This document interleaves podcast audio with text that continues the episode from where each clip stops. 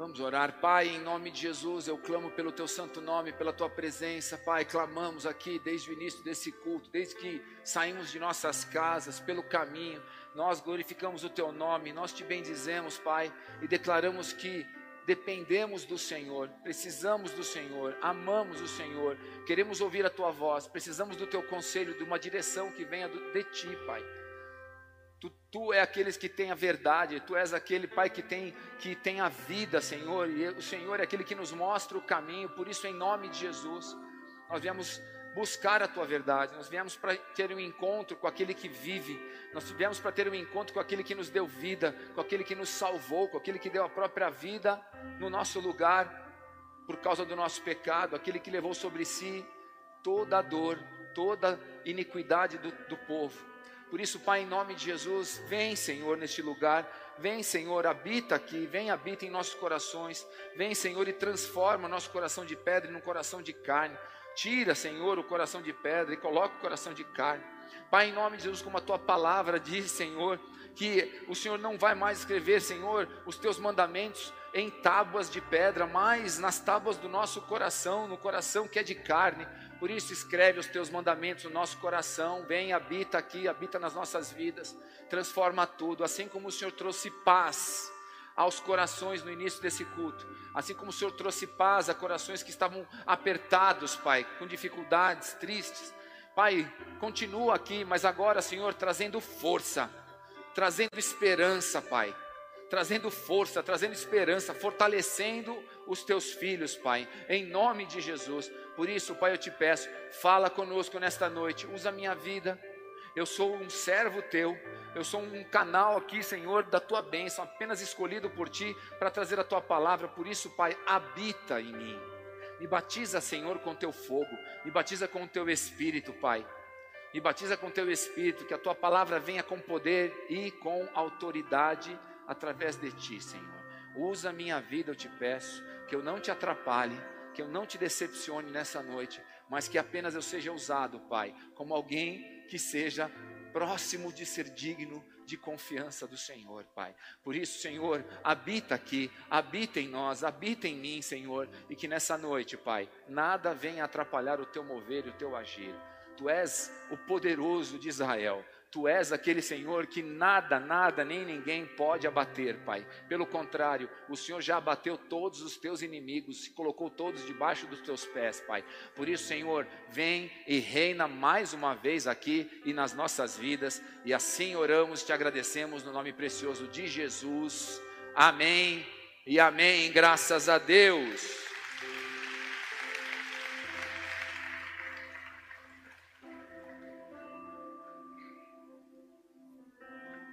Igreja, eu quero começar falando aqui sobre algo que eu vi num livro que fala sobre metáfora da vida.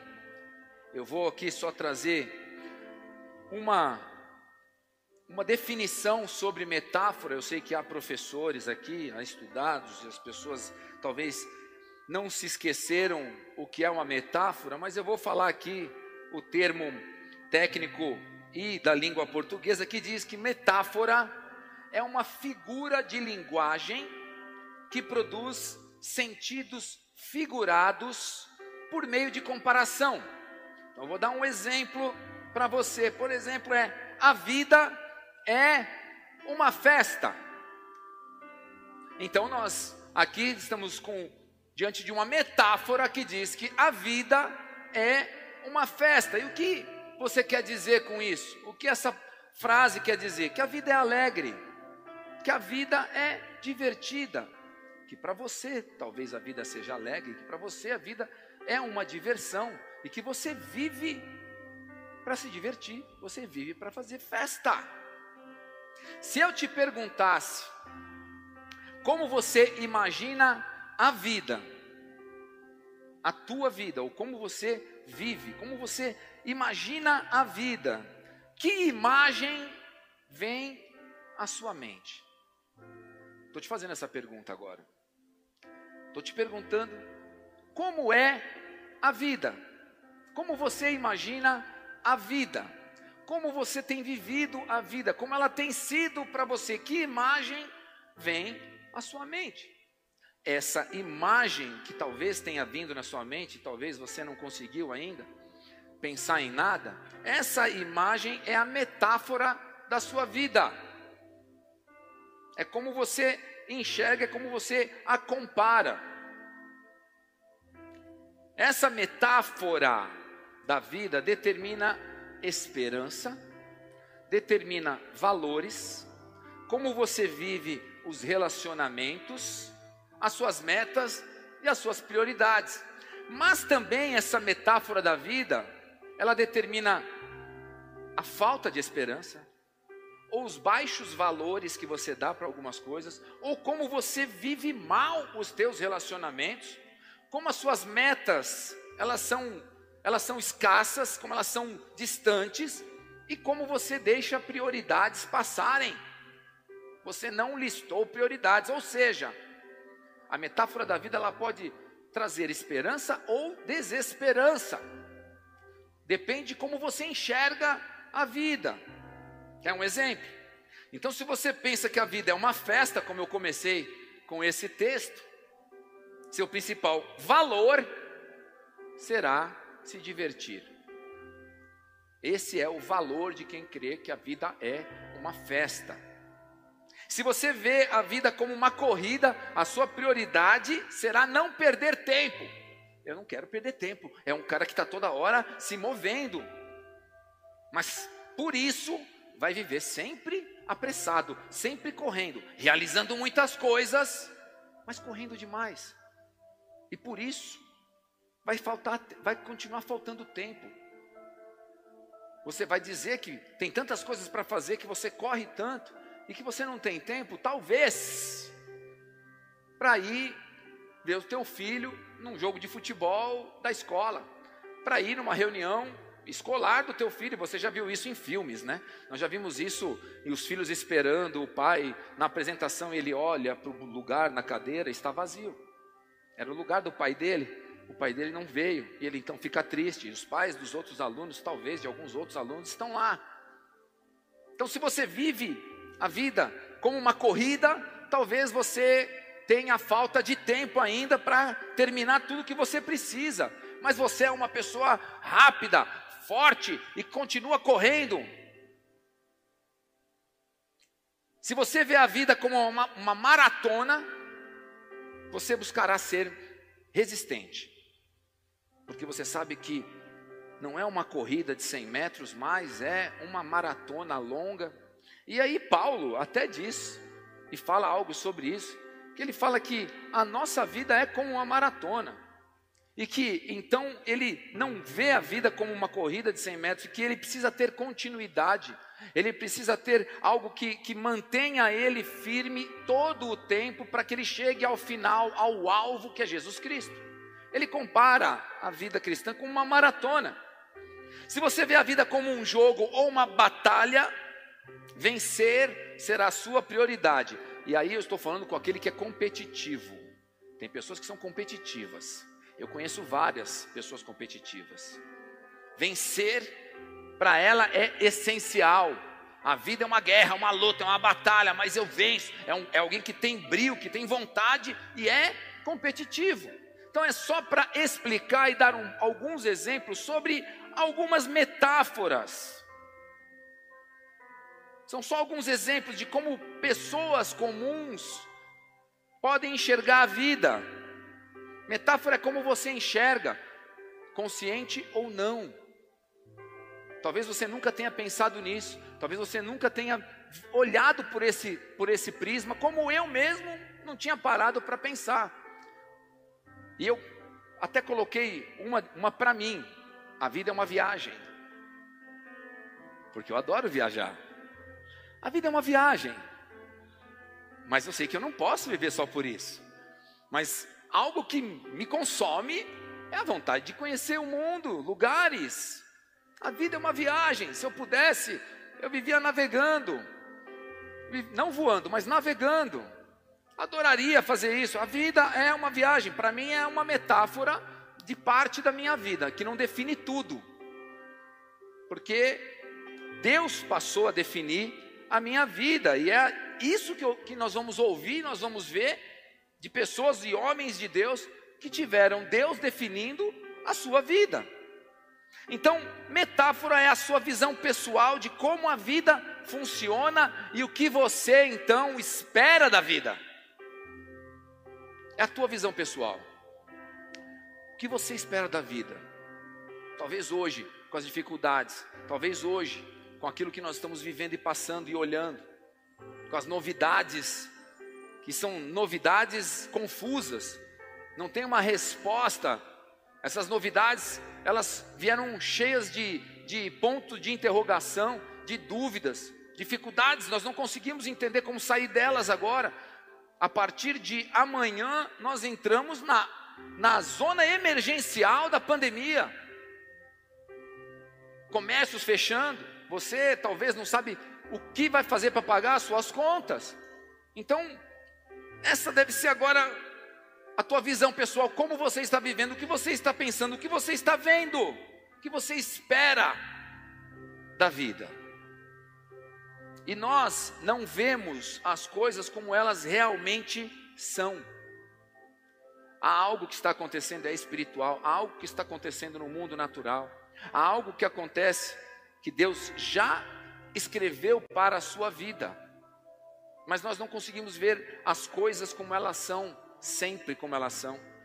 Mas nós enxergamos as coisas dependendo de como nós somos. Cada um de nós enxerga o evangelho de uma forma, porque você é uma pessoa diferente de mim. Eu vejo as coisas de Deus de uma forma, eu trabalho para Deus de uma forma, eu tenho uma fé diferente da sua fé.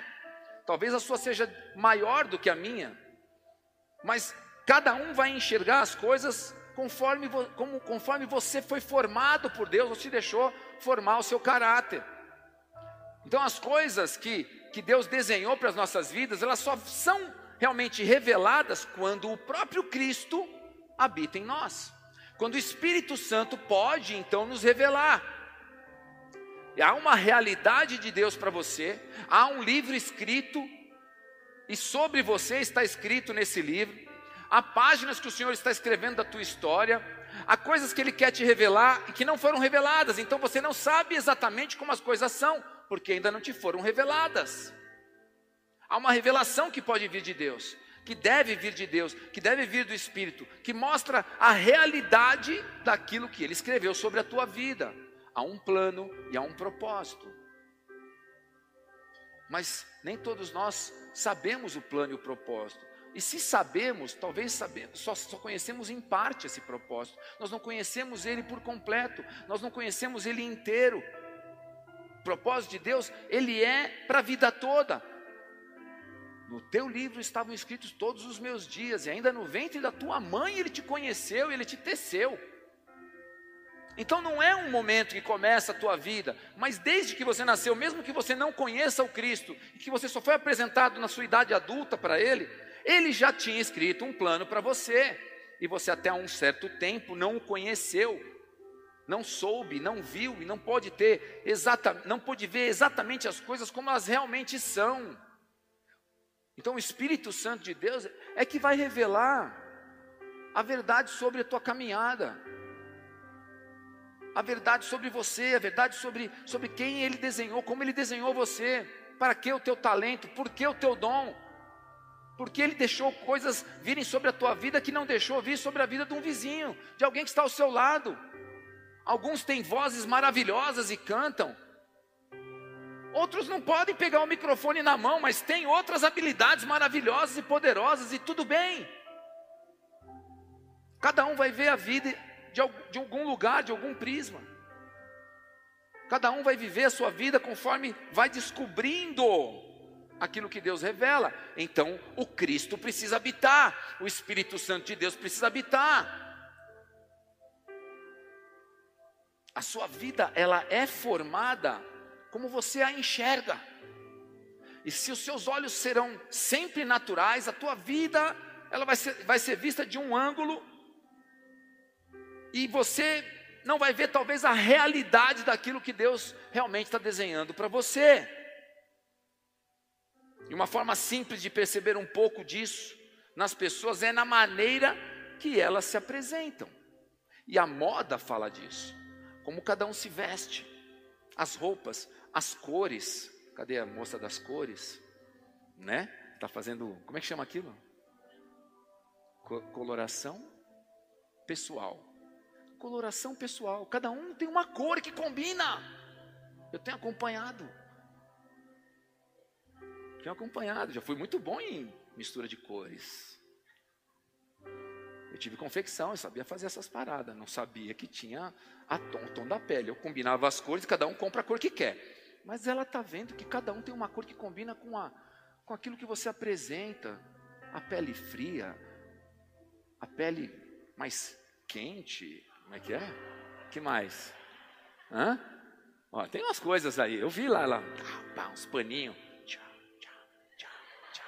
Soltando os paninhos. Não é? Então, cada um vai ter uma cor que combina mais. Olha como Deus é, Ele fez um tom de pele para você que tem uma cor para você.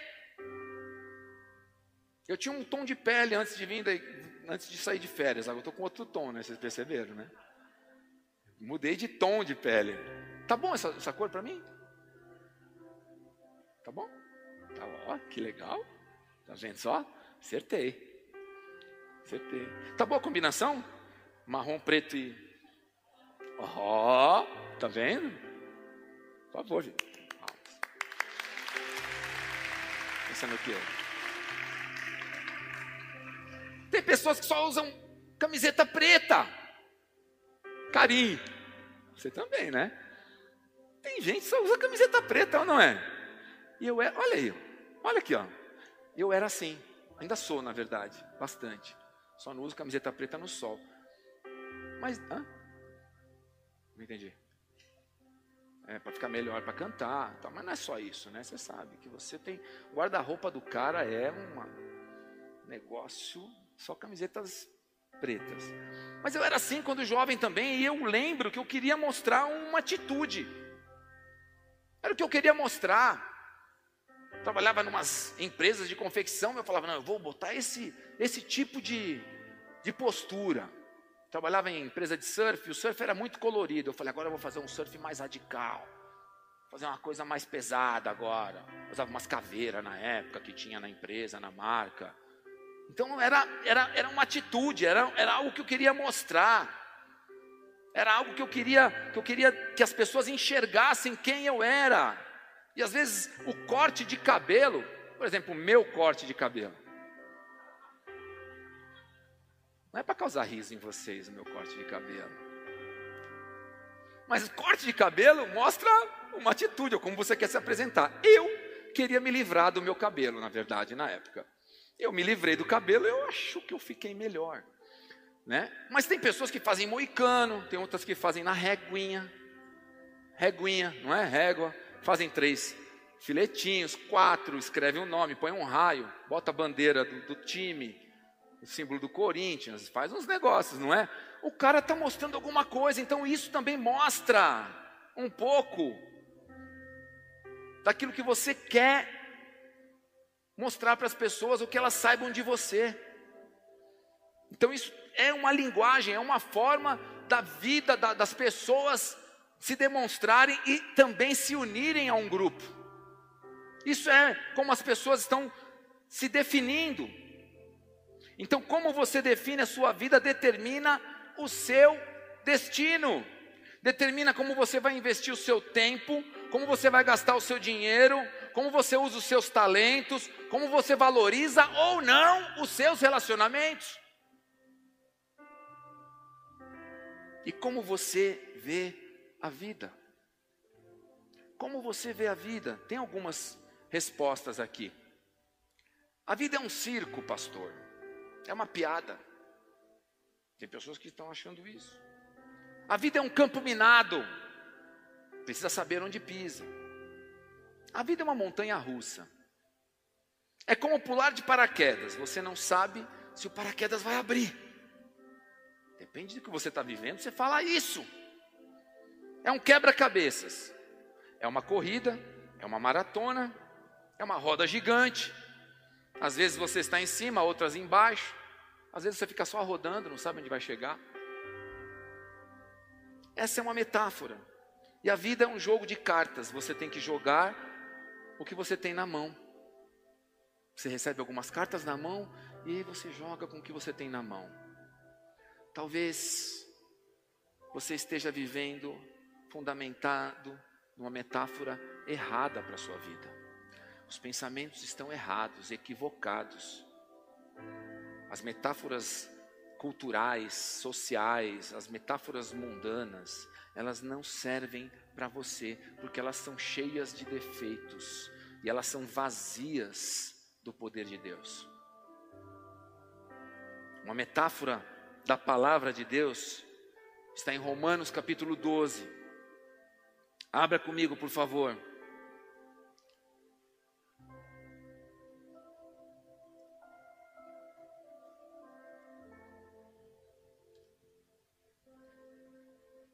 Romanos capítulo 12, verso 1 e 2. Coloca aí no telão, se você conseguiu abrir, ótimo, se não, acompanha pelo telão e diz assim a palavra de Deus. Romanos 12, verso 1: Rogo-vos, pois, irmãos, pelas misericórdias de Deus, que apresenteis o vosso corpo por sacrifício vivo, santo, e agradável a Deus, que é o vosso culto racional. E não vos conformeis com este século, mas transformai-vos pela renovação da vossa mente, para que experimenteis qual seja a boa, agradável e perfeita vontade de Deus. Aqui você encontra quatro palavras muito importantes. Ele diz: apresenteis o vosso corpo por sacrifício vivo. Aí ele diz: E não vos conformeis com este século, mas transformai-vos pela renovação da vossa mente, para que você possa experimentar qual seja a boa, agradável e perfeita vontade de Deus. Então ele diz: apresenteis, não vos conformeis, transformai-vos, experimenteis. Ele está dando aqui direções para nós, uma maneira de seguir um caminho e chegar num alvo e chegar num propósito, saber qual seja a boa, agradável e perfeita vontade de Deus. A busca pela boa vontade de Deus, pela perfeita vontade de Deus, pela agradável vontade de Deus, é a nossa busca. Ou seja, ele está dizendo: não vivam como vivem as pessoas deste mundo, com a visão que elas têm desse mundo, mas deixe que Deus os transforme por meio de uma mudança completa na mente de vocês. Assim vocês vão conhecer a vontade de Deus. Isso aqui está numa nova tradução da linguagem de hoje.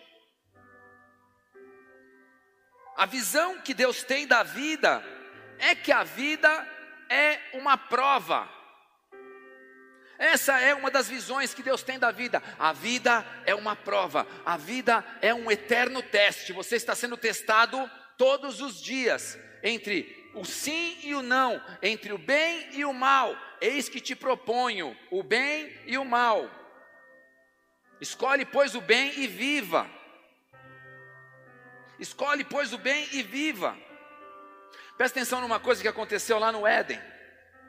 Lá no Éden. A mulher que Deus deu para Adão, Eva, a palavra diz que ela experimentou de um fruto que era proibido. Havia no jardim uma infinidade de frutos, de todos os frutos os dois podiam comer, mas da árvore da árvore do conhecimento do bem e do mal, não. E da árvore da vida, não. As duas árvores você não vai tocar. Não chega perto da árvore da vida e não coma da árvore do conhecimento do bem e do mal, o que o homem, o que a mulher fez. Não estou culpando vocês, não. Porque o culpado foi o homem que depois comeu também. Na verdade, que não prestou atenção. O que, que ela fez? Sabotada ali pela cobra, pela serpente. Ela come, ela aceita saber o que é o bem e o mal, ou seja, ela desobedece a uma única ordem que Deus deu. Deus falou: se alegre, curta a vida, se divirta nesse jardim maravilhoso. É inimaginável o jardim que Deus colocou ali naquele lugar. O Éden é inimaginável. Vocês já viram jardins bonitos na, na vida de vocês? Imagina algo que não dá para você chegar perto de, de, tanta beleza, você não consegue imaginar quanta beleza, é algo extraordinário, extra. Você não consegue chegar próximo à, à, imagem daquele jardim. Eles tinham tudo, tudo, e só não podiam uma coisa. Mas eles então escolheram comer daquele fruto e conhecer aquilo que Deus, só Deus conhecia, que era o bem e o mal. Essa escolha, essa escolha fez com que Deus tirasse a árvore do bem e do mal do jardim e dissesse para Adão: Olha, filho, agora não tem mais nenhum motivo para você pecar, nunca mais você vai pecar. Ele tirou a árvore do jardim? Não, ele tirou o homem do jardim. O pecado afasta o homem de Deus. Deus deu toda a oportunidade para aquele, aquele casal. Falou: olha, é aqui que você precisa viver. Só que só não faça isso. E há pessoas que dizem: por que Deus deixa o mal acontecer? Oh, Deus não deixa o mal acontecer. Deus falou: não toca no mal, escolhe o bem e viva. Então Deus não vai tirar o mal do jardim, Ele tira o homem do jardim.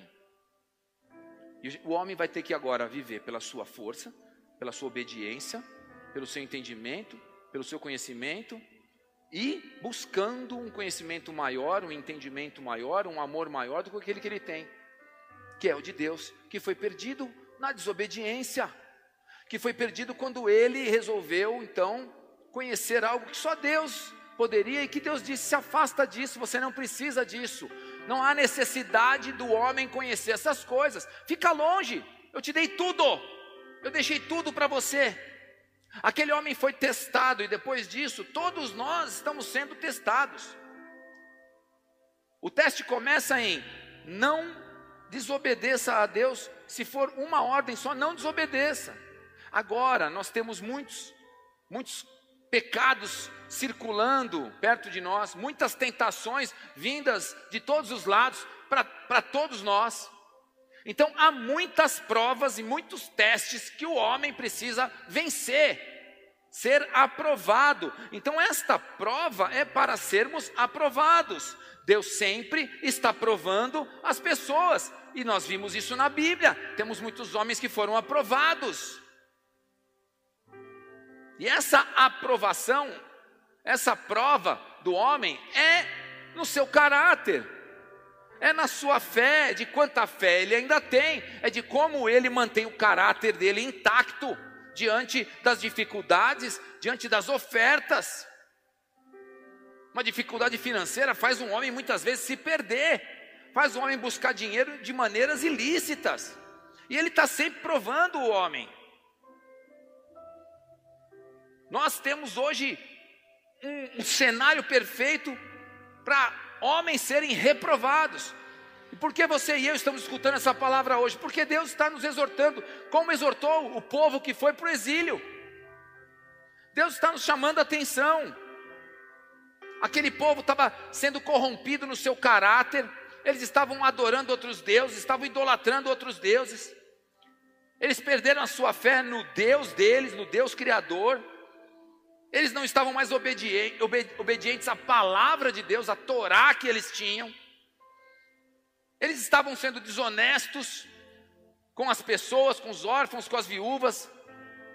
Pessoas estavam sendo ali trabalhando de maneira ilícita, as pessoas estavam sendo ali abusadas, os, os, os que eram menos favorecidos estavam sendo abusados nos seus trabalhos trabalhando como escravos para aqueles que tinham um pouco mais de recurso. Havia uma loucura, não havia lealdade, não havia ali tantos homens dignos de confiança.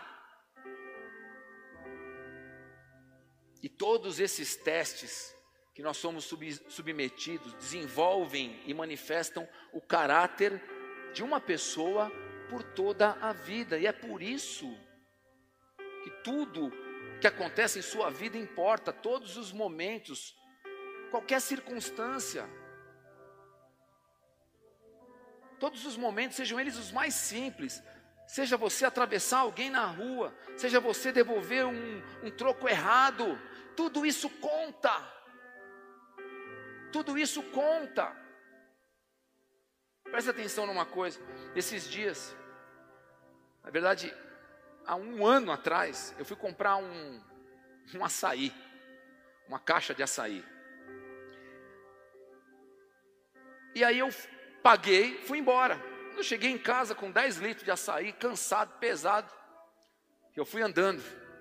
Eu vejo um, um informe no meu, no meu telefone que eu tinha pago um real e quarenta centavos em 10 litros de açaí. Pode dar um glória a Deus por isso? Não. Não, porque não custa isso. Custava 140, não, 1,20. Era 120 que ele me cobrou. Ela botou 1,20. Eu não voltei no mesmo dia. E não voltei um ano depois. E um ano e pouco depois, ou seja, o açaí ainda está sendo tomado lá em casa. Ainda tem um litro de açaí. Eu voltei lá.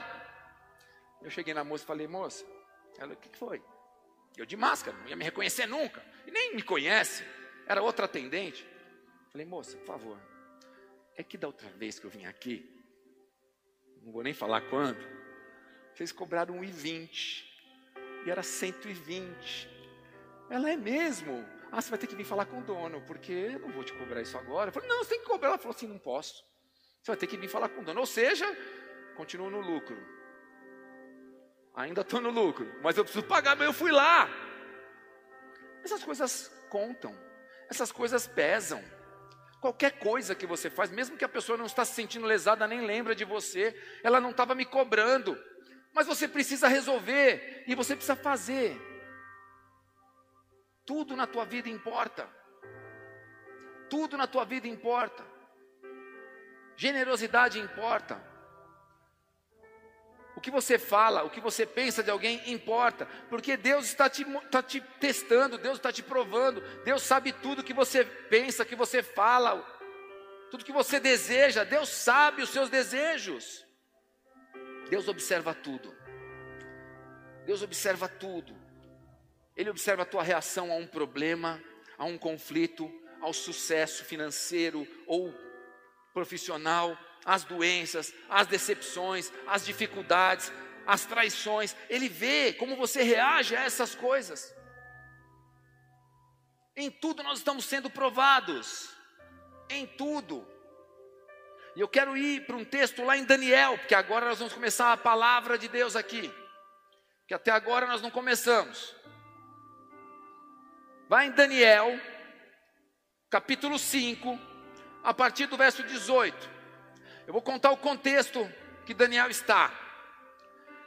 Daniel está na Babilônia, ele foi levado para a Babilônia com os primeiros homens, com os primeiros homens que foram levados por Nabucodonosor para a Babilônia como exilado, ou seja, a cidade foi, foi atacada, ali o rei foi levado, alguns homens importantes da nobreza, alguns homens inteligentes, alguns homens mais poderosos, mais fortes, foram todos levados ali numa primeira empreitada para a Babilônia. Então, os primeiros, entre os primeiros exilados estava Daniel. É um momento complicado, o exílio é um momento muito complicado. E por que que esse povo foi para o exílio na Babilônia? Porque Deus os condenou ao exílio. Porque Deus estava ali trazendo um julgamento a um povo, a um povo que tinha deixado de confiar em Deus, deixado de ter fé em Deus, decepcionou Deus, parou de, de, de, de acreditar na palavra, passaram a ser idólatras de outros deuses. Esses homens estavam ali decepcionando ao Criador, desobedecendo, assim como hoje há muitos de nós fazendo isso. Então era um contexto complicado, era um contexto muito difícil. E Daniel era um dos homens que Deus levantou na Babilônia. Houveram outros homens antes dele, houve Isaías, que não participou do do exílio, que não viveu no tempo do exílio, mas foi alguém que profetizou muito sobre aquilo que aconteceria anos depois.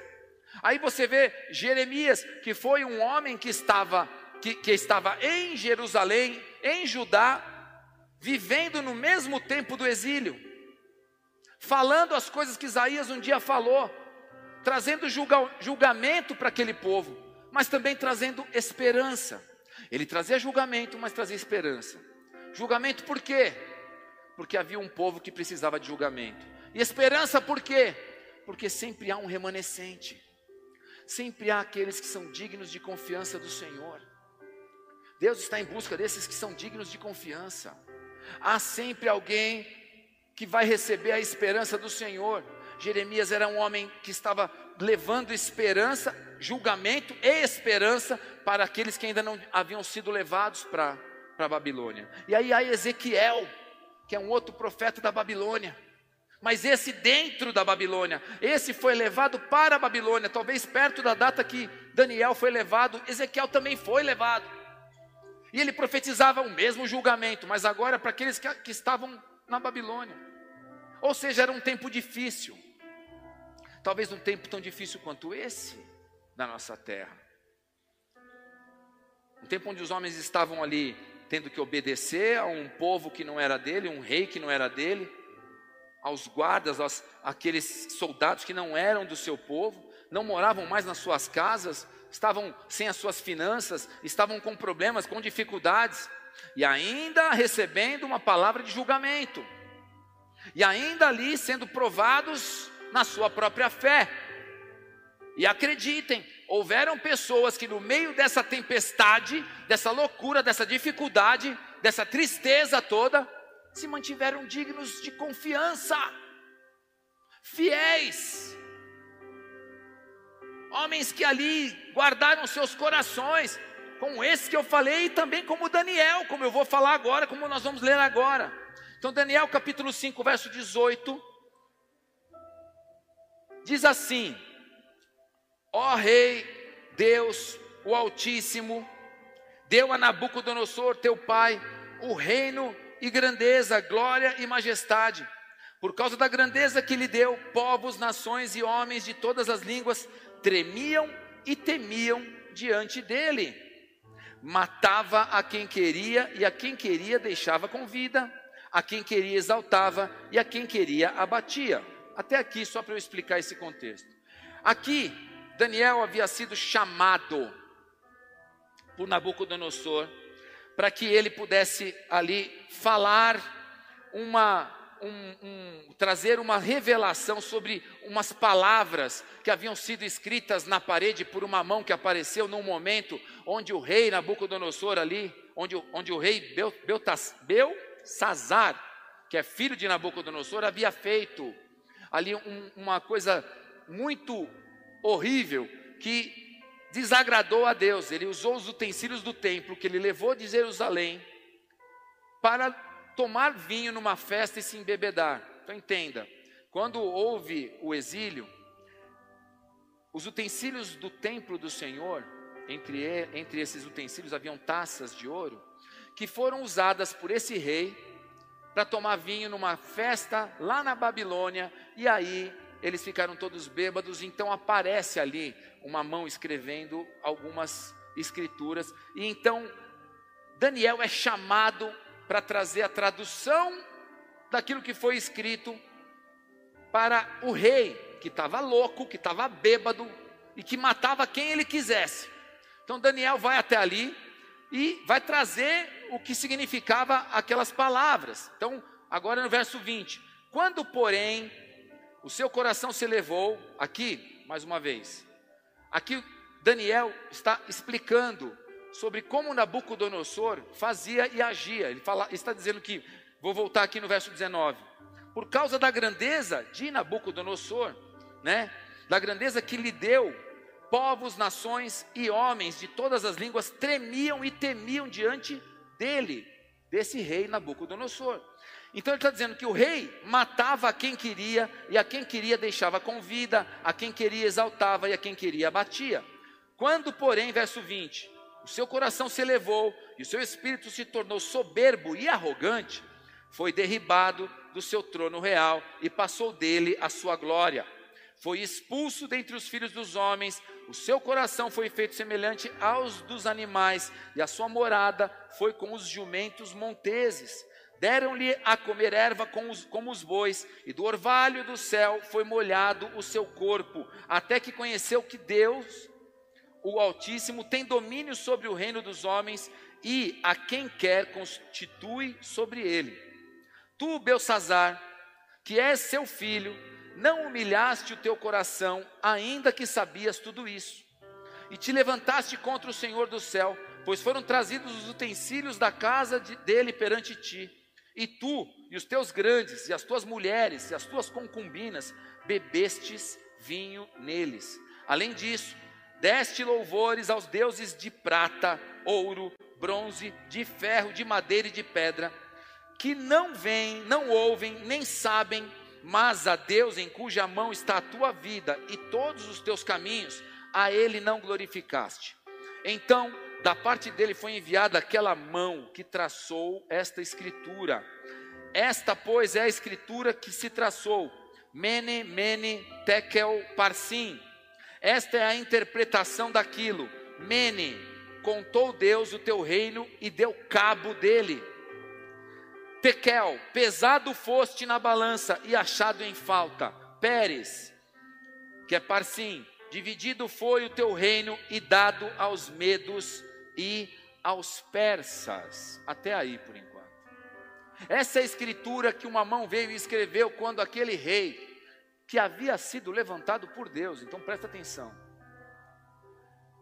A Babilônia, com Nabucodonosor, e com esse filho dele aqui, Bel, Bel, Belsazar, a Babilônia foi levantada por Deus para trazer julgamento para aquele povo. Então há muitas coisas que nós vivemos neste tempo que é julgamento de Deus para a terra.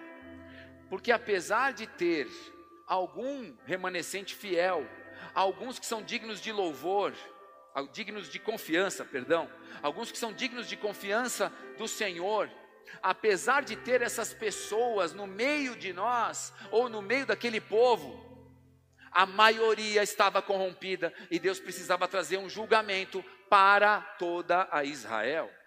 E aqueles que eram dignos de confiança iriam junto para a Babilônia e ali seriam provados mais uma vez para não se corromperem. Então, se você está num momento de dificuldades, com problemas, Saiba que nesse tempo você vai ser provado e vai ser aprovado em nome de Jesus, mesmo, mesmo diante das dificuldades.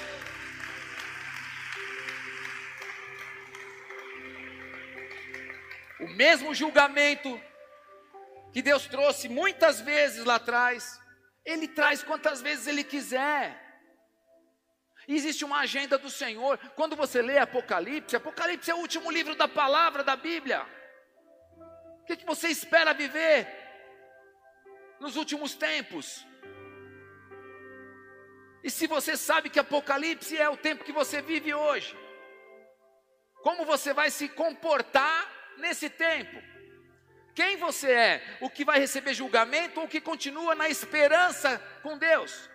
Porque esses profetas traziam julgamento, mas traziam esperança, havia palavra de esperança, porque a palavra de Deus sempre prometeu a salvação, sempre prometeu um Messias, sempre prometeu um, um, alguém que vinha da linhagem de Davi, esse é Jesus, e ele veio, e agora o Espírito Santo de Deus mora em, em nós, faz morada em nós, o templo, o templo no qual ele decidiu morar é a tua vida.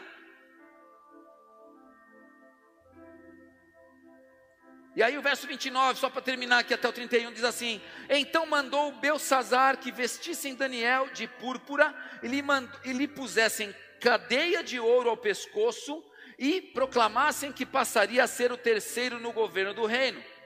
Naquela mesma noite foi morto o rei Belsazar dos caldeus e Dario, o medo, medo é, um, é, é, a, é a descendência dele, tá? Medos era um, era um povo então, e Dario do me, o medo, com cerca de 62 anos, se apoderou do reino. Então presta atenção no que aconteceu. Houve um Daniel que foi diante de um rei que matava quem ele quisesse, trouxe uma palavra dura para o rei, E ele ainda no final, honrou, Deus o honrou, dando a ele algo que era um, um cargo como terceiro no governo do reino. Terceiro daquele governo. E depois o que acontece? O rei morre. Há uma condenação, porque foi Deus que levantou aquele povo. E Deus pode eliminar o mal e o problema que pode estar causando mal para a tua vida. O inimigo da tua vida, Deus pode retirá-lo de qualquer, a qualquer momento. Mas se você tiver incumbido ali de trazer uma palavra contra o teu inimigo, traga, porque ele morre e você vai ser honrado. Essa é a palavra do Senhor aqui para Daniel, mas ele sabia disso? Ou todas as vezes ele foi ameaçado de morte? Ele foi muitas vezes ameaçado de morte. Muitas vezes. Olha o que acontece em Daniel capítulo 6, verso 1 a 5. Coloca aí no, no telão, isso aí. Eu vou ler só um só vou ler até o verso 5. E diz assim: Pareceu bem a Dario, o novo rei, constituir sobre o reino a 120 sátrapas que estivessem por todo o reino, e sobre eles três presidentes, dos quais Daniel era um, aos quais estes sátrapas dessem conta para que o rei não sofresse dano. Então, o mesmo Daniel se distinguiu destes presidentes e sátrapas, porque nele havia um espírito excelente, e o rei pensava em estabelecê-lo sobre todo o reino. Então, os presidentes e os sátrapas, ou seja, os inimigos de Daniel, procuravam ocasião para acusar Daniel a respeito do reino, mas não puderam achá-la, nem culpa alguma, porque ele era fiel e, e não se achava nele nenhum erro e nem culpa. Disseram, pois, estes homens: nunca acharemos ocasião alguma para acusar a este Daniel, se não a procurarmos contra ele na lei do seu Deus. Nunca nós vamos encontrar algo para acusar Daniel se a gente não provocar ele na lei do seu próprio Deus. Ou seja, eles estavam falando: se a gente inventar algo para ele desonrar o Deus dele, ele não vai desonrar o Deus dele e a gente vai poder prendê-lo. Era alguém que ia para a morte, mas não desonrava o seu próprio Deus. É alguém que colocava a sua cabeça numa bandeja, mas ele não desonraria o seu Deus. É este homem que o Senhor está procurando nessa igreja. É esta mulher que o Senhor está procurando nessa igreja. Alguém que não desonra, independente do que ele está vivendo e onde ele está.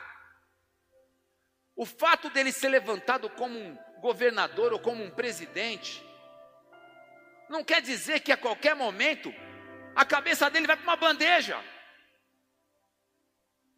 Ele era hebreu, não fazia parte daquela cultura, apesar do rei gostar dele, porque ele era um homem que era fácil de se gostar um homem honesto, um homem que tinha um coração bom, um homem que agradava, todas as suas atitudes demonstravam isso.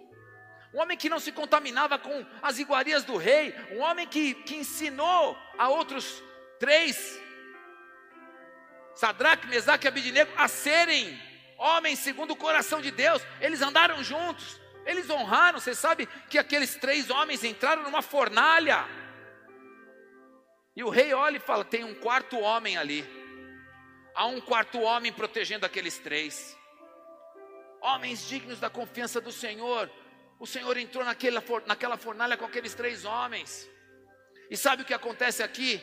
Depois desse verso 5 para frente, depois você vai ler em casa. Daniel é condenado a morrer numa cova de leões. Sabe por quê?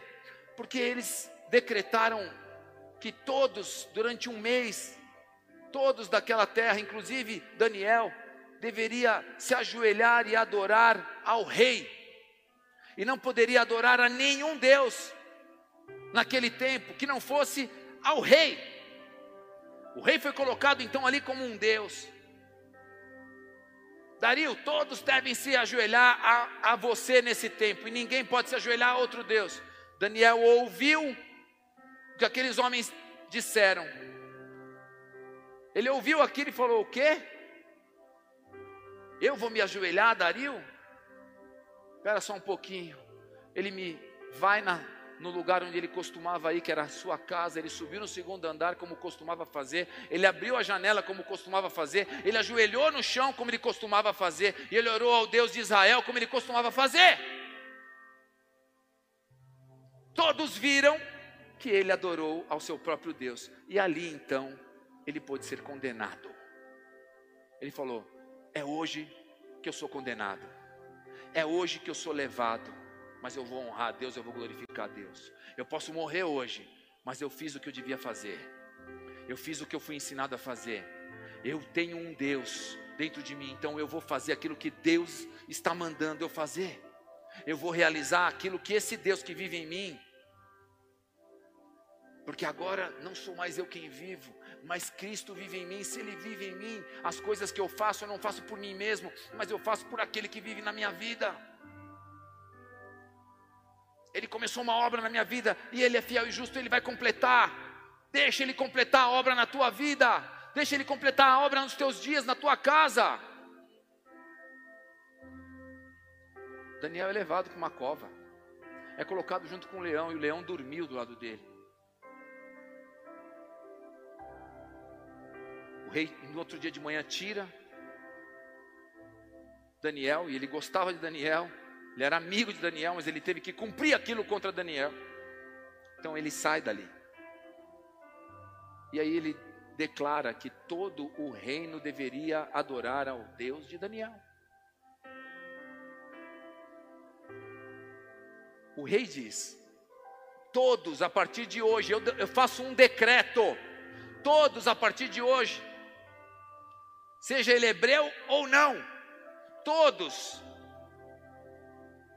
todos vão adorar o Deus de Daniel, porque esse realmente é um Deus que livra da morte, esse é um Deus que salva, esse é um Deus que cura, esse é um Deus que liberta, esse é um Deus que fecha a boca do leão, esse é um Deus que fecha a boca dos teus inimigos. Homens dignos de confiança, Daniel era um homem digno de confiança. A visão que Deus tem da vida é que a vida é uma prova. Todos os dias você está sendo provado. E outra visão de Deus é que a vida na terra é um cargo de confiança. Se você foi chamado, levantado por Deus para ser um homem, segundo seu coração, um embaixador de Cristo na terra, você tem um cargo de confiança.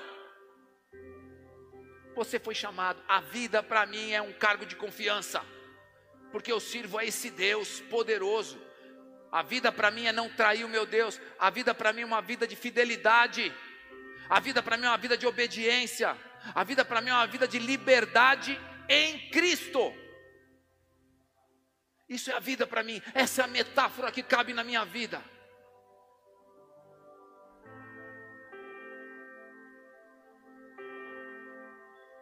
Palavra de esperança. A palavra de esperança que eu tenho hoje para vocês é: creia no Senhor, seu Deus, e será salva tua e tua casa. Creia no Senhor teu Deus. Creia sempre. Creia em todo tempo. Creia em qualquer circunstância. Se for na alegria, se for na dificuldade, não importa. Creia no Senhor teu Deus. Quem crê, obedece. Deixa o Espírito Santo agir no teu coração, agir na tua vida.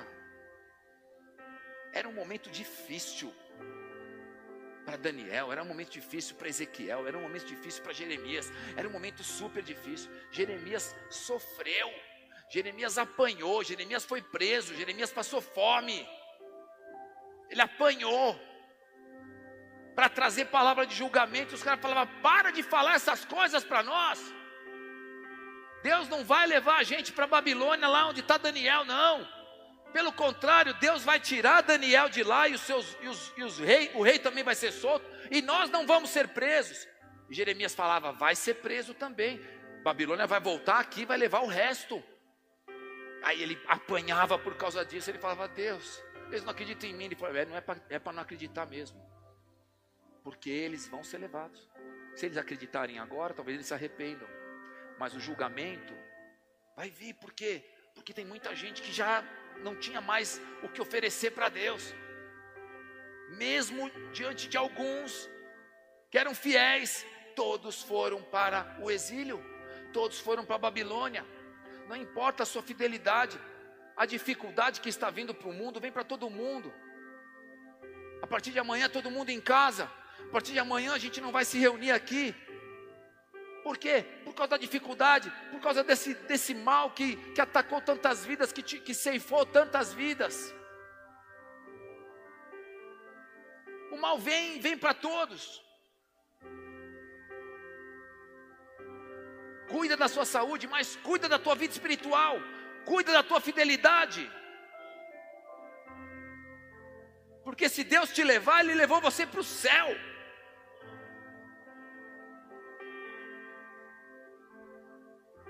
Exilados na Babilônia, submetidos a ordens como escravos, sem casa, sem terra, sem finanças, perderam o rumo de casa, sem templo para adorar, eles não tinham lugar para adorar o seu próprio Deus e eles constantemente ameaçados de extinção. Quem lembra da rainha Esther? Ela foi alguém que salvou o povo da extinção. Anos depois, muitos anos depois de Daniel. Ela, ou seja, Daniel estava ali declarando esperança para um povo que ficou ali 70 anos até Daniel, até finalizar o livro de Daniel. Mas Esther, que ainda estava na Babilônia, porque quando termina o livro de Daniel, quando ele entrega, quando ele as últimas palavras de Daniel, é no tempo em que o rei Ciro liberta o povo da Babilônia para voltar e reconstruir o templo. Ele liberta o povo. Só que foram poucas pessoas, entre eles Esdras, Neemias, em tempos diferentes para reconstruir.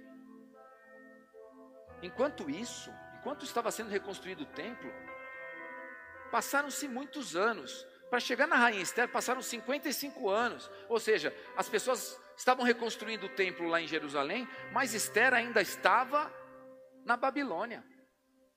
Esther ainda estava ali com os persas. Esther ainda estava ali, sendo esposa do rei Assuero, para salvar a população dela, o povo dela que ainda estava ali, sofrendo ali um ataque, que iam levar o povo deles à extinção. Ou seja, era um tempo difícil. Ah, a Babilônia acabou, agora nós fomos libertos. Coisa nenhuma. Um povo voltou, numa cidade destruída, numa dificuldade tremenda, pessoas ali estavam contra a reconstrução do, do templo. Tinha alguns homens que ficavam ali enchendo o saco ali de, de Esdras e Neemias. Neemias tentando fazer a reconstrução, os caras querendo destruir. Não, não vai construir nada, não vai reconstruir nada. Tudo destruído, sem finanças, sem plantações, sem gado, sem nada, e ainda um monte de gente ainda continua na Babilônia sofrendo como escravo. Ou seja, era um tempo difícil. Quando você vê que eles foram libertos, nem todos foram, alguns ficaram. E alguém, Esther é uma outra como Daniel, que deu a sua própria vida para salvar o povo, arriscou a sua própria vida, se casou ali com um rei e ali ela foi chamada para de alguma maneira não deixar o povo cair na extinção. Vocês estão me entendendo?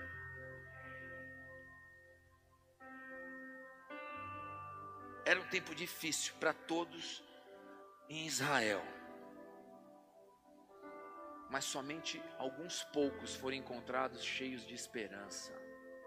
É um tempo difícil para toda a humanidade, mas alguns poucos precisam ser encontrados cheios de esperança cheios de esperança. Não perca a esperança. Não perca a esperança. Daniel capítulo 10, vai comigo lá.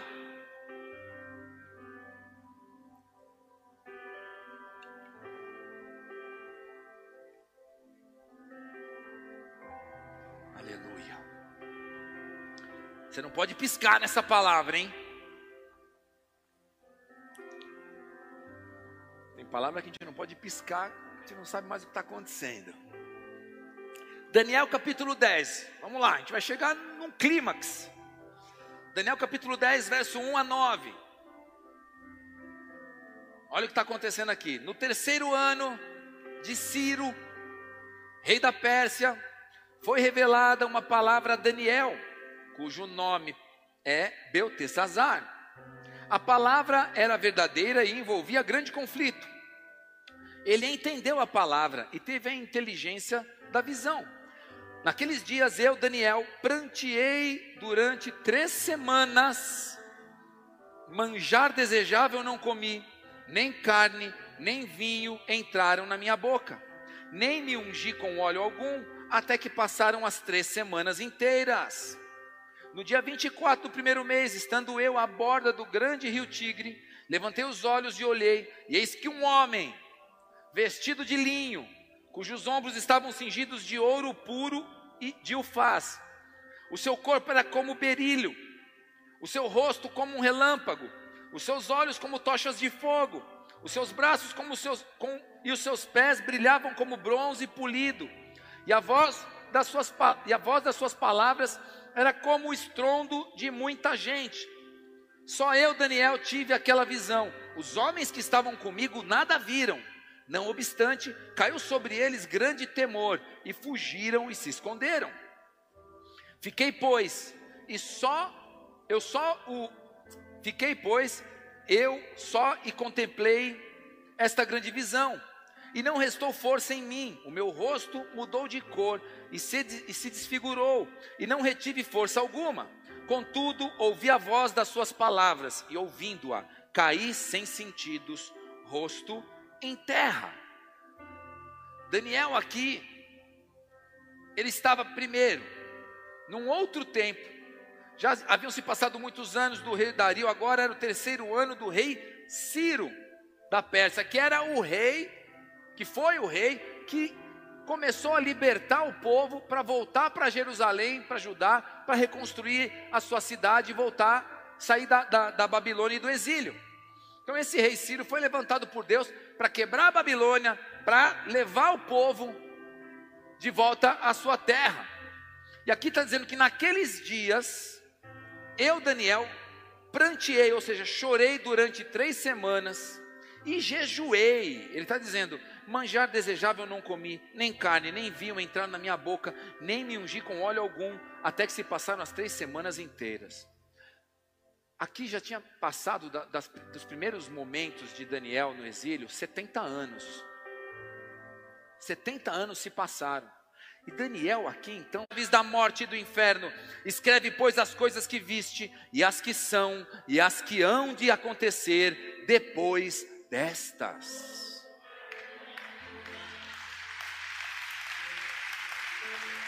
Ele descreve Jesus. Jesus apareceu para Daniel e Jesus apareceu agora para João. As mesmas palavras, a mesma descrição é vista aqui. Daniel no exílio. Deus estava usando esse homem para falar do Apocalipse. Não importa o que você está vivendo, em que época você está vivendo, Deus está usando você nos propósitos dele. Você vive pelo propósito de Deus. A minha vida tem propósito. A minha vida tem um plano de Deus para se cumprir. A vida para mim é viver conforme a palavra do meu Deus, o meu Rei. Viver para mim é Cristo, morrer é lucro, é para isso que eu vivo, por causa de Cristo. Agora, Daniel capítulo 10, eu vou voltar no capítulo 10, verso 10, é o final daquilo que nós lemos. Nós começamos a ler Daniel 10, de 1 a 9. Agora você vai em Daniel 10, de 10 a 13. A palavra fala que Daniel é consolado. Então Daniel chorou por 21 dias, por três semanas, jejuou, nada comeu, nada bebeu durante esse tempo, carne nenhuma foi colocada na sua boca. Ele jejuou, ele buscou a Deus, ele estava em dificuldades, ele estava orando, falou: Deus, 70 anos aqui, o Senhor não vai libertar esse povo, o que vai acontecer? Estava bem na época que Deus ia começar a libertar o povo. Mas ele estava vivendo e falava: quando será esses dias? Quando vai acontecer? Quando vai acontecer? Então, Daniel capítulo 10, verso 10 a 13 diz assim: Eis que certa mão me tocou, sacudiu-me e me pôs sobre os meus joelhos e as palmas das minhas mãos. Ele me disse: Daniel, homem muito amado, está atento às palavras que vou te dizer. Levanta-te sobre os pés, porque eis que, que, eis que te sou enviado. Ao falar ele comigo esta palavra, eu me pus em pé tremendo. Então me disse: Não temas. Então me disse: Não temas, Daniel, porque desde o primeiro dia em que aplicaste o coração a compreender e a humilhar-te perante o teu Deus, foram ouvidas as tuas palavras, e por causa das tuas palavras é que eu vim. Mas o príncipe do reino da Pérsia me resistiu por 21 dias. Porém, Miguel, um dos primeiros príncipes, veio para ajudar-me, e eu obtive vitória sobre os reis da Pérsia. Daniel jejuou por 21 dias. E aqui está dizendo que este que falava com ele disse que por 21 dias o príncipe do reino da Pérsia resistiu. Por 21 dias resistiu, mas no 21 primeiro dia ele sucumbiu. No 21 primeiro dia ele desistiu e ele perdeu. Ou seja, a oração de Daniel, o jejum de Daniel, enquanto ele estava jejuando, enquanto ele não tinha terminado o, o, seu, o seu propósito de jejum, o seu propósito de oração, o seu propósito de busca, havia uma luta acontecendo. Se ele desiste antes, ele não sabe o que estava acontecendo. Ele não saberia que Deus estava lutando por ele. Ele não saberia que Deus enviaria um anjo ainda para terminar aquela luta que é Miguel. Ele não saberia que, que aquilo que Deus prometeu iria se cumprir. Muitos de nós desistimos no meio do caminho e não entendemos por que, que Deus não fez. Porque por 21 dias o rei da Pérsia resistiu. Se você para em 15 dias ou em 20 dias, o rei da Pérsia, ele ele resiste. Ele fica. Não porque Deus não é poderoso, é porque você não terminou e não teve fidelidade suficiente para ficar até o fim. Digno de confiança. Daniel era digno de confiança.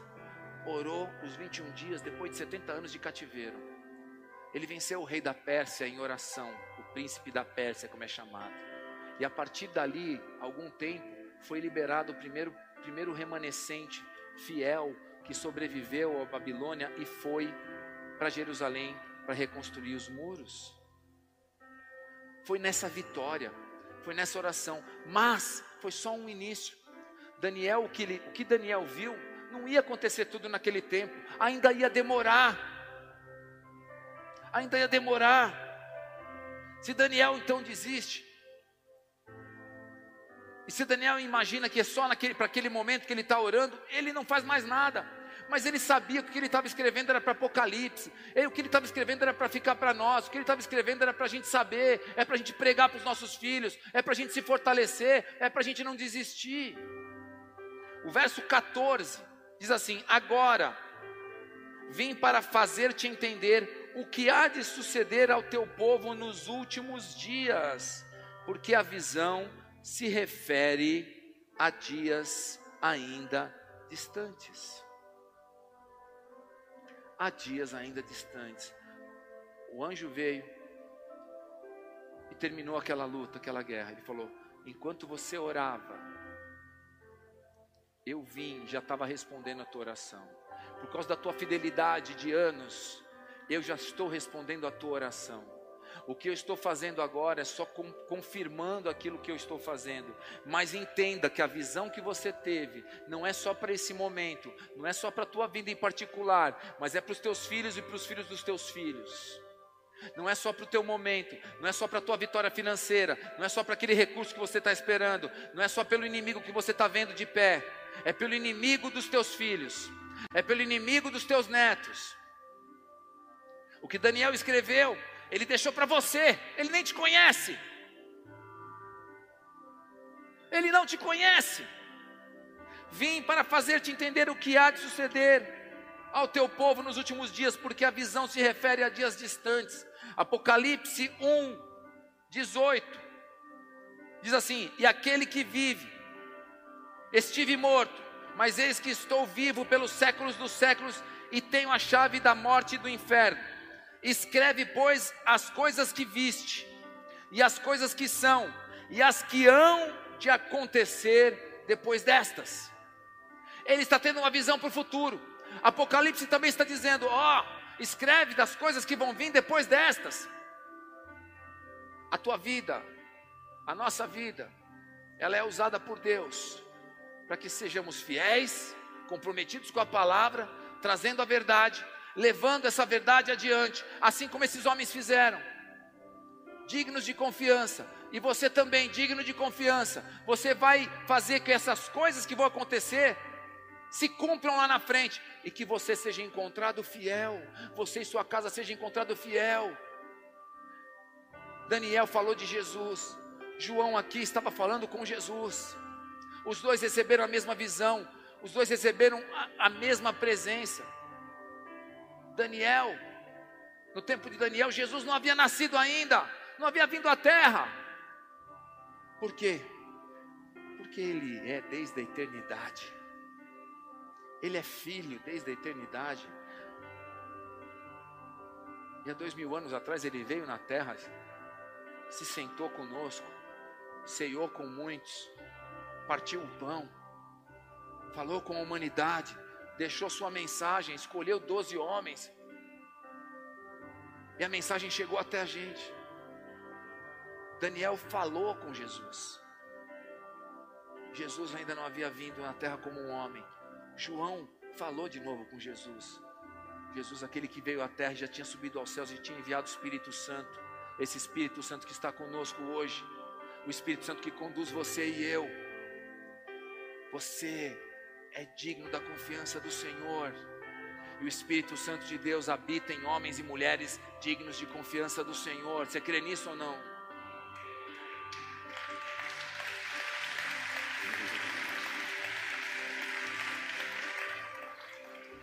Daniel, homem digno de confiança e que foi aprovado. Era assim que ele via a vida. A vida para mim é ser digno de confiança do Senhor.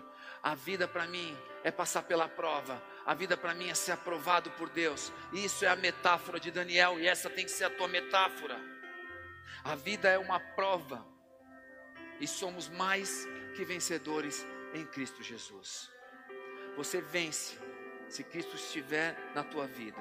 Ele disse: Estive morto, mas eis que estou vivo pelos séculos dos séculos e tenho as chaves da morte e do inferno. Feche os olhos por um instante.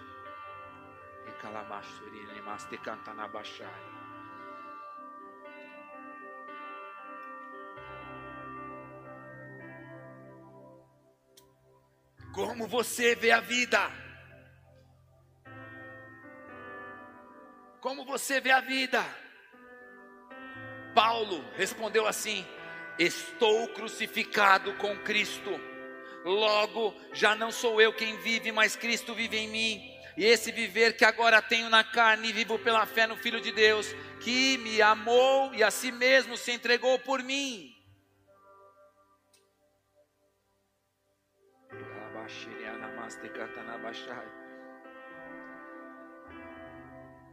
Jesus Cristo vive em você, Cristo vive em mim, Cristo vive em você.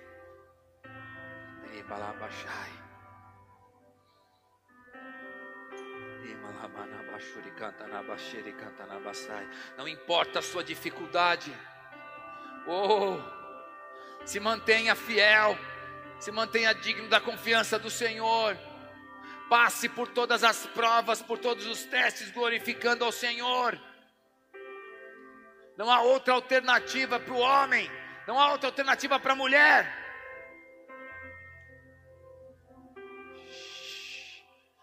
Espírito Santo de Deus, Espírito Santo de Deus se move entre nós, se move em nós, se move em nós. Shiribana cantonaba shiriadabaste. Uriamana bashurikantanabaste. Riana mashurikananabastai. Uriamasturikai. Deus pode estar trazendo um julgamento para a terra, como no fim dos tempos. Mas há palavra de esperança. E essa palavra de esperança alcançou o teu coração. É a palavra de fé. É a palavra de fidelidade. É uma palavra de obediência. É uma palavra da certeza de que todas as coisas que foram prometidas por Cristo, elas se cumprem em nós se cumprem na nossa fidelidade, na nossa lealdade.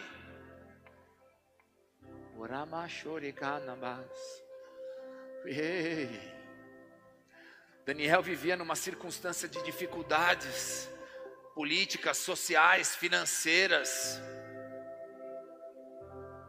Prisioneiro numa terra estranha, mas fiel a Deus, mesmo diante da ameaça de morte.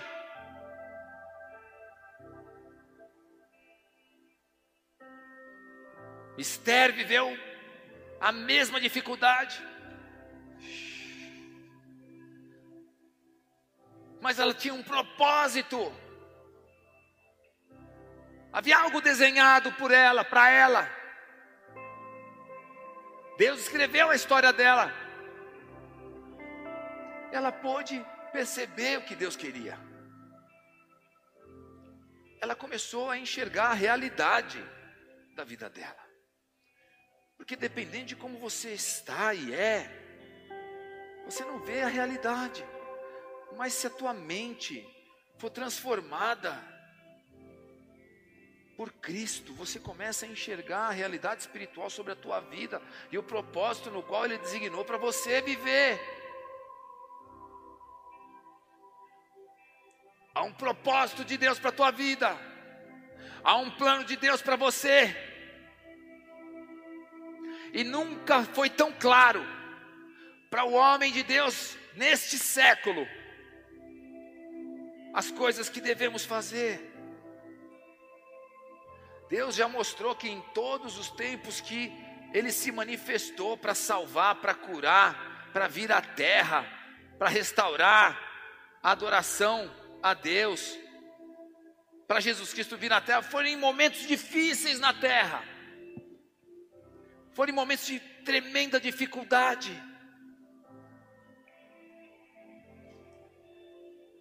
E o momento em que você vive hoje, se é de dificuldade, glorifica a Deus, porque o Senhor está trabalhando, está te usando. O que nós vamos pedir aqui é: Senhor, nos dê sabedoria, inteligência, conhecimento, conselho, temor e fortaleza para passar por esse tempo.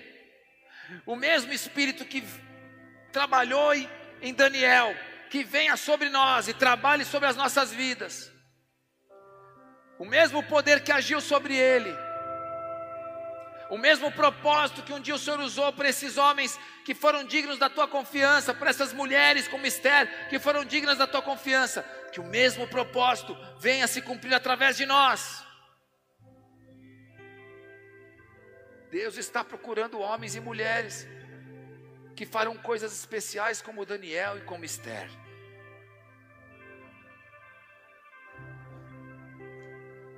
Ele já te encontrou, mas você não abriu seus olhos ainda para ver. Você está olhando para a vida como uma vida difícil. A vida é difícil, a vida é complicada. A vida é um campo minado. A vida é uma montanha russa. Seus olhos estão vendo uma imagem errada. Você precisa olhar e falar: a vida é Cristo. Para mim, viver é Cristo e morrer é lucro. Não sou mais eu quem vivo, mas Cristo vive em mim.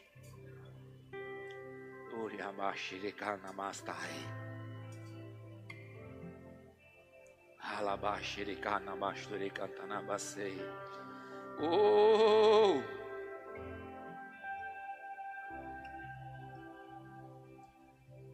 Ele já te achou. Ele te achou como achou Esther. Ele te achou como achou Daniel. Agora esses, esse homem e essa mulher ouviram a voz de Deus e obedeceram, independente, independente dos ruídos de morte que viam sobre eles, das mensagens de morte, das ameaças que eles sofreram naquele tempo. Não importou a dificuldade, eles sabiam propósito no qual eles foram chamados a cumprir. Qual chamado você foi chamado para cumprir? Qual propósito você foi chamado para cumprir? E por que parou? E por que está desistindo? A vida é o que para você? Qual a metáfora que você estava usando? Qual a metáfora que você estava usando? A vida é dura. A vida é difícil. Quando você diz essas coisas, é exatamente o que você vive. Isso vira seu valor. Isso vira a tua desesperança.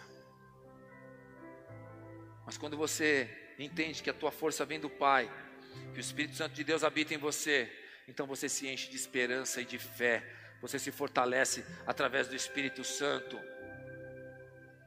e todas as coisas, elas começam a ser restauradas na tua vida. Mas você precisa experimentar ter fé. Você precisa experimentar ter fé no Cristo. Esses homens não eram mais fortes do que você.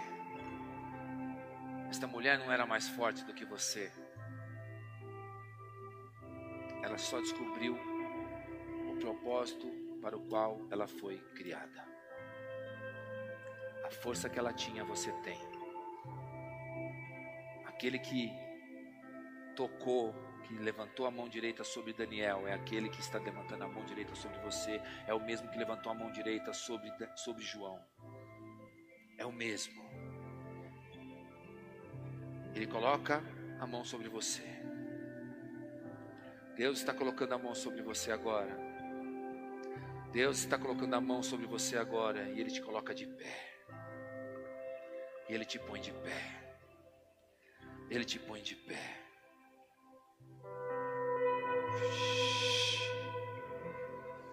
Oh!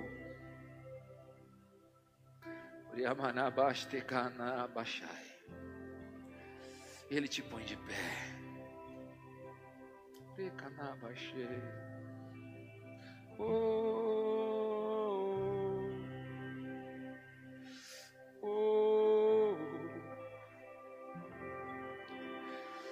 Oh, porém, ele pôs sobre mim a mão direita, dizendo: Não temas, eu sou o primeiro e o último. Ele põe a mão direita sobre você.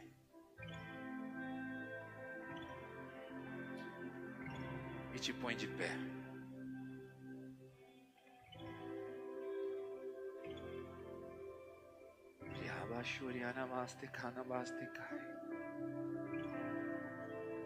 Ei.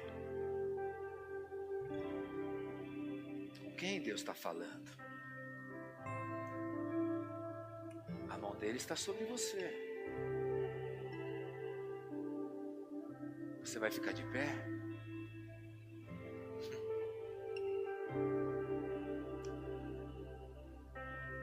Fica de pé se você crê que Ele está pondo a mão sobre você e te colocando de pé.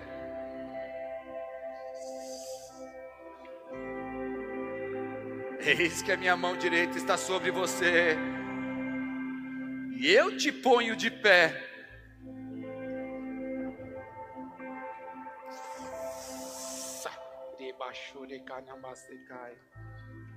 Ei!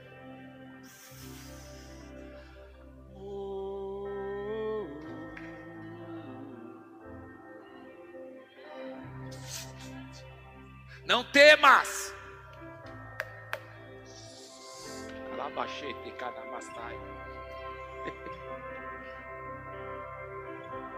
Não temas. Oh, Daniel sabia que as coisas que Jesus havia revelado para ele não dizia respeito a uma reconstrução de um templo físico em Jerusalém naqueles tempos. Ele profetizou sobre Cristo. Ele ouviu o próprio Cristo falando das coisas que aconteceriam hoje. O templo, o templo, que Jesus disse que em um dia ele destruiria o templo, o templo seria destruído em três, ele reconstruiria. Ele falava dele mesmo. falava da sua morte de cruz e ressurreição ao terceiro dia. Daniel falou sobre isso. João falou sobre isso. João falava também sobre a volta de Jesus Cristo. Sobre a volta, o retorno de Jesus.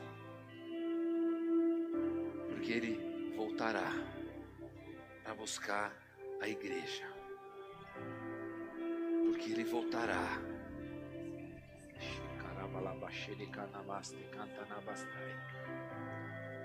Daniel falava desse tempo.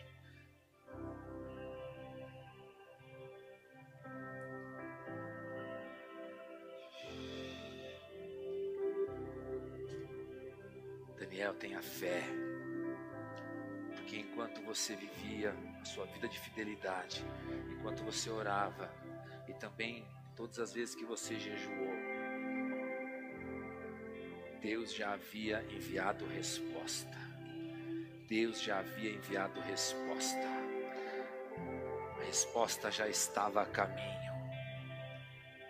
Já havia um anjo guerreando contra o príncipe da Pérsia. Você começou a orar, eu já havia enviado socorro. Deus está te dizendo: ei, você que está orando, eu já enviei socorro. Ei, você que está clamando, eu já enviei socorro. Ei, mas por que você parou de orar se eu já enviei socorro? Quanto tempo você vai orar? Quanto tempo você vai aguentar? Você tem tempo de validade? Continua orando. Continua orando, porque eu já enviei resposta. Eu já te enviei resposta. Homem fiel, mulher fiel, eu já enviei resposta. Continua fiel, continua fiel. Não importa o resultado, não olha para o momento que você está vivendo. Se fosse assim, Esther tinha desistido. Se fosse assim, Daniel tinha sucumbido. Não olha para o momento que você está vivendo, olha para o teu Deus. A vida para mim é cumprir o propósito de Deus na terra. Essa é a minha metáfora.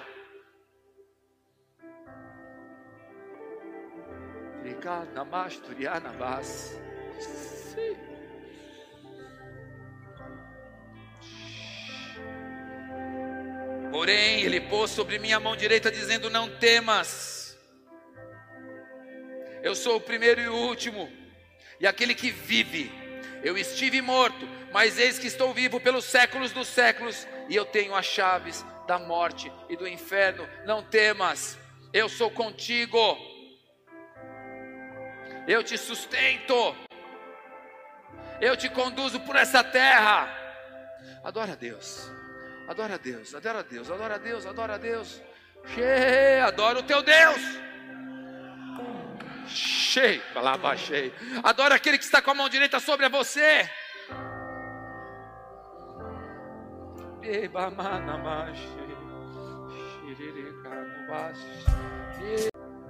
Essa é uma palavra que vem para encher você de esperança, mesmo num tempo de dificuldade e de julgamento.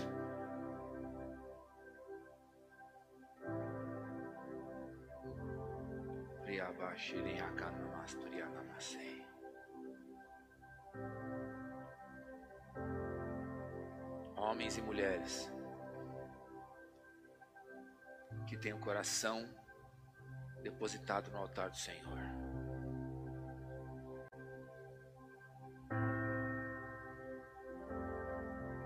E essa também é uma palavra para você que nos visita hoje. Você que veio a primeira vez à igreja, talvez você já tenha vindo outras vezes, mas não tenha recebido Jesus como teu Senhor e como Salvador, que é isso. Quando você declara que crê que Jesus Cristo veio ao mundo homem, é o Filho de Deus que veio ao mundo como um homem e que morre numa cruz para te salvar dos seus erros, dos seus pecados. Alguém que pagou o preço pelo teu pecado. Quando você crê que isso aconteceu, se você crê que isso aconteceu, a partir daí, o teu pecado perdoado e é colocado naquela cruz, aos pés de Jesus. O sacrifício dele aí vale a pena.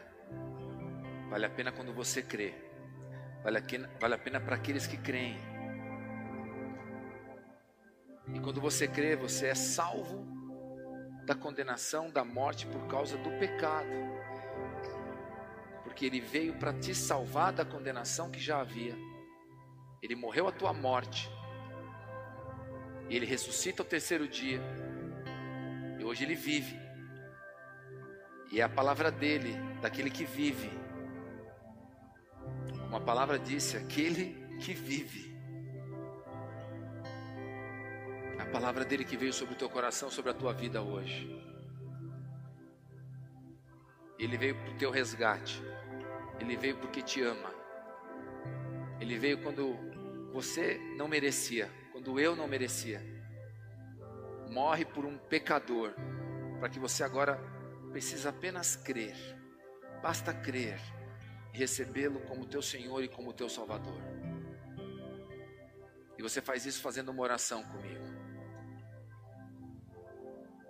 Eu quero falar com você que está nos visitando pela primeira vez, seja em casa ou seja aqui. Se você estiver aqui, quero pedir para que você levante a sua mão. Eu quero que, pedir que a igreja fique com os olhos fechados.